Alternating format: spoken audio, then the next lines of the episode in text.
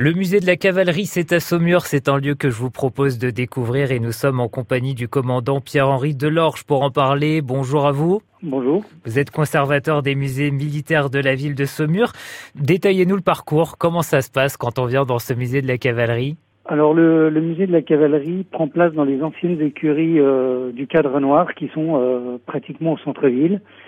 Euh, c'est un bâtiment qui est tout en longueur. On rentre euh, au milieu du, du, bâtiment et on a toute une première aile qui, euh, qui présente l'histoire de la cavalerie, donc les gens qui se battent à cheval en France, de 1445 à la création de l'armée française jusqu'à 1870 dans la première salle, puis on reprend avec la deuxième salle de la Troisième République 1870 jusqu'à nos jours qui fait un parcours un petit peu en huit. Ça veut dire qu'on découvre quoi à l'intérieur? Des tenues militaires, euh, des outils de combat? Qu'est-ce qu'on découvre?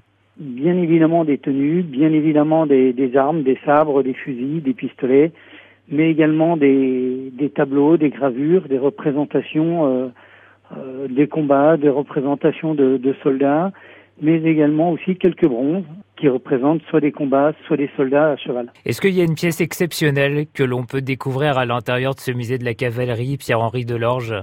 Alors il y a plusieurs euh, pièces euh, qui, qui méritent d'être vues, euh, mais je, je, parlerai plus particulièrement de la tenue du sous-lieutenant de Fouchécourt, c'est un lieutenant qui va décéder en 1914 euh, pendant les combats du, mois d'août.